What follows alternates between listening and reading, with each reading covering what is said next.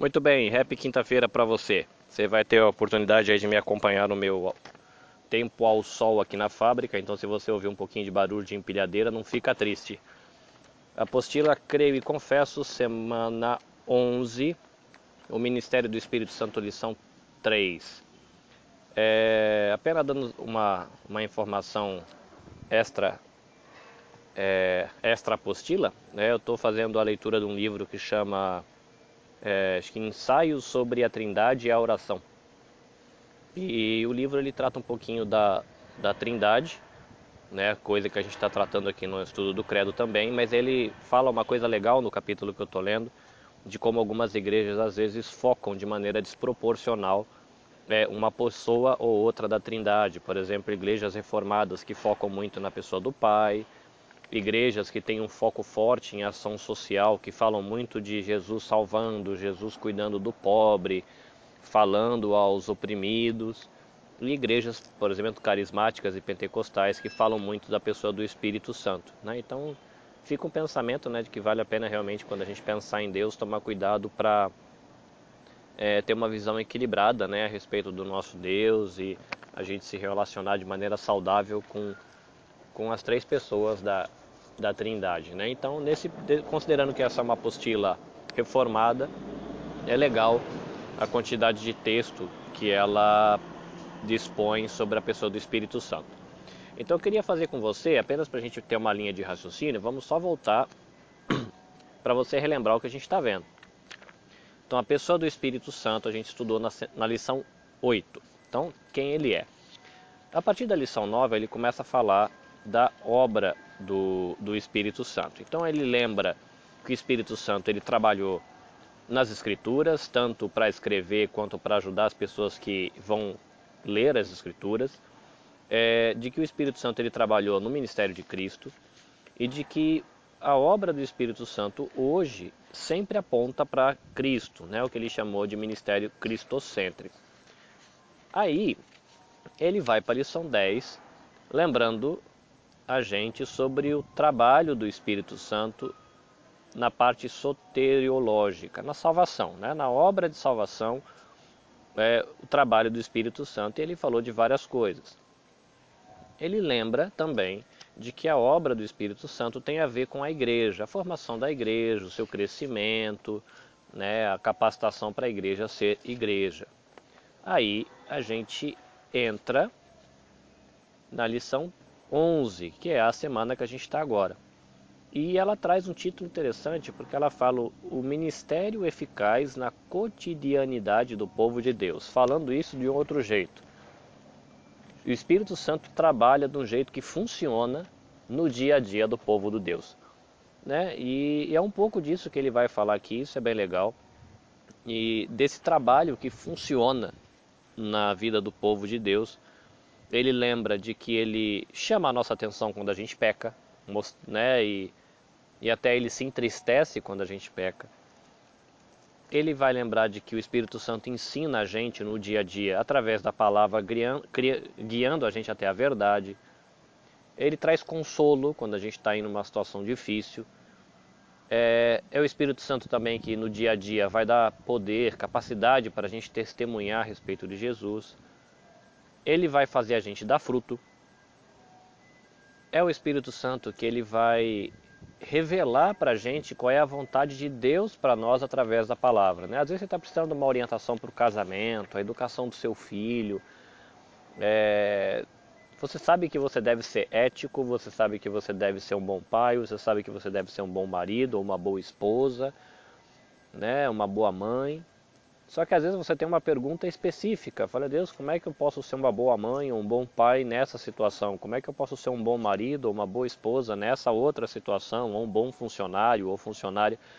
E o estudo ele lembra que é o Espírito Santo que nos conduz a esse conhecimento da vontade do Pai, nos mostrando o que é a vontade de Deus para o dia a dia, né, através da palavra. Né? Então, ao mesmo tempo que o Espírito ele fala ao nosso coração, é legal o estudo lembrar a gente de que sempre ele vai falar ao nosso coração em harmonia com a palavra. Tendo esse cuidado, a gente não vai aos exageros e é, aos excessos que a gente vê em algumas comunidades, chegando a algumas coisas meio esquisitas, né, dessa questão de revelação que o Espírito Santo supostamente traz.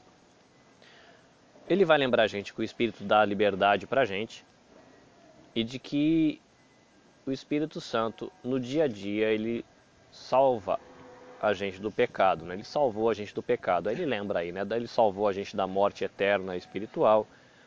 Ele salvou a gente do pecado, ele salvou a gente do poder de Satanás. Ele lembra que o Espírito Santo nos dá esperança, né? Então, a gente sempre tem uma perspectiva ou deveria ter uma perspectiva diferente a respeito das coisas, né? Tá, tá, gente está numa doença, está faltando dinheiro, estou em conflito. É, por ser cristão e sabendo que Deus está cuidando, controlando, de que a gente tem o conselho do Espírito, a gente é propriedade de Deus e Deus ele está no controle da nossa história, isso deve gerar no coração do cristão esperança. É, muito bem. É, eu fui interrompido aqui pelo meu chefe pedindo para fazer uma tradução. Então eu não sei direito é, onde a gente parou, tá? Vai ficar meio esquisito, mas eu vou retomar aqui a parte da esperança, tá bom? É, lembrando de que o Espírito Santo ele nos traz esperança, uma vez de que a gente sempre sabe que Deus está no controle, de que Ele está no controle da história, é alguém com quem a gente pode conversar, falar do futuro, a gente tem o consolo do Espírito Santo. Então o Espírito Santo acaba colocando no nosso coração esperança mesmo em situações de fome, doença, morte, perda, é, dúvida. A gente tem sempre essa perspectiva. O Espírito Santo ele também nos fortalece e o Espírito Santo nos ensina a orar. E ele vai entrar num ponto agora, na parte 2 do estudo, que é muito legal, que ele vai falar sobre o ministério escatológico do Espírito Santo no dia a dia do cristão. O que, que é isso? Escatologia, você tem que lembrar de que tem a ver com escatos, uma palavra que quer dizer final dos tempos ou final. E a gente tem que pensar com Deus terminando a obra de salvação. É aquilo que vai acontecer no final, tem a ver com Apocalipse, tem a ver com quando chegar nesse final do final é quando Deus completa tudo. Mas uma coisa que o estudo lembra pra gente no ponto 2.1, que tem a ver com o Espírito e o Reino de Deus, se você lembrar que Joel ele fala que no, no, na consumação, lá no final dos tempos, é, Deus ele batizaria com o Espírito Santo toda a carne, professor profetizaria isso e aquilo. E a gente tem é, Pedro falando sobre esse derramamento do Espírito Santo em Atos, por exemplo, dizendo que aquela profecia se cumpre ali. E mesmo no ministério de Jesus, a gente já tem é, por exemplo, o estudo ele vai falar sobre Deus vencendo Satanás. De forma completa, vai acontecer lá no final, né, quando vai se consumar essa obra toda. Mas, enquanto Jesus estava travando a batalha ali, é como se o final dos tempos já tivesse começado. E é essa a ideia. Né? Então, ao mesmo tempo que a gente entende que, o, que o, essa era escatológica, esse tempo do fim já começou, então ele já é, mas ainda não, porque ainda não está completo. Né? Então ele, ele lembra né, de que quando a gente fala desse Deus completando a obra dele, e esses tempos finais, antes de Deus completar a obra, lembra de que a gente está vivendo isso já agora. E por outro lado, como lembrando de que Deus ele já está fazendo essa obra de completar o seu trabalho de salvação, de recriação, de restauração das coisas, mas ainda não completou, ele lembra que no dia a dia do cristão, o Espírito Santo ele vai trazendo para a gente é, como se fosse um gostinho do que Deus vai fazer de maneira completa lá no final. Por exemplo, hoje a gente já desfruta da companhia de Deus, mas lá no final vai ser muito mais completo. É, hoje a gente sabe que é filho de Deus, mas lá a gente vai perceber isso de maneira muito mais completa.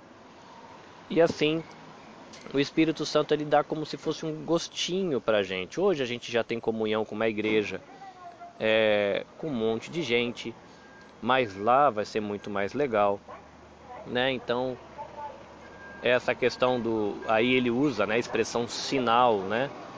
O Espírito é o sinal da nossa salvação. Aí ele explica aí, né? A gente Lembra que esse sinal é como se fosse um incã, é um compromisso de você efetivar a transação, você vai completar aquela compra. Né? Uma vez que a gente foi selado pelo Espírito Santo, indica prioridade, indica autenticidade e inviolabilidade dos eleitos. O que, que é isso? Deus ele bateu em Cã dizendo que a gente é dele, e se ele bateu em Cã dizendo que a gente é dele, a gente é dele mesmo, e aquilo que ele começou na gente, isso vai terminar. Né? Então, faz parte aí de você experimentar bênçãos escatológicas agora. Né? Tem a ver com que Deus vai completar lá no final, mas a gente já desfruta das bênçãos agora. E ele vai lembrar no ponto 2.3 da, da futura ressurreição do corpo, né? É importante a gente pensar que a gente não vai ser um fantasminha quando a gente ressuscitar. Eu não vou gastar muito tempo é, discutindo esses pontos, porque ele ainda vai trazer na lição 12 algumas informações muito legais sobre a responsabilidade e as evidências de quem tem o Espírito no dia a dia. E ele vai tratar da, da ressurreição do corpo especificamente na lição 13. Então eu vou deixar a curiosidade para você, né, a questão da ressurreição do corpo, né, escatologia do que acontece no final. E ressurreição do corpo está numa parte da escatologia que é chamada de escatologia individual. O que acontece com a minha alma, o que acontece com as minhas memórias, o que acontece com meus pensamentos, o que acontece com o meu corpo.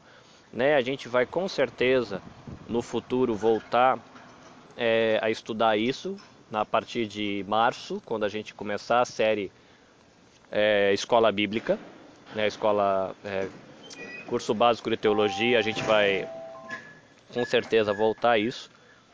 Mas fica aí o gostinho, né, para a gente falar de escatologia individual no futuro, mas a apostilinha ela vai trabalhar isso. Então Deus abençoe você. Espero que você se divirta com esse pequeno panorama. Foi bem pequenininho essa vez, né? Foi compacto, mesmo que eu estou correndo aqui para é, conseguir terminar antes do QK.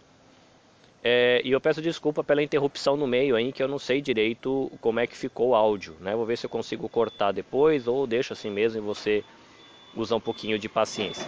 Né? Deus abençoe você e a gente se encontra na próxima semana.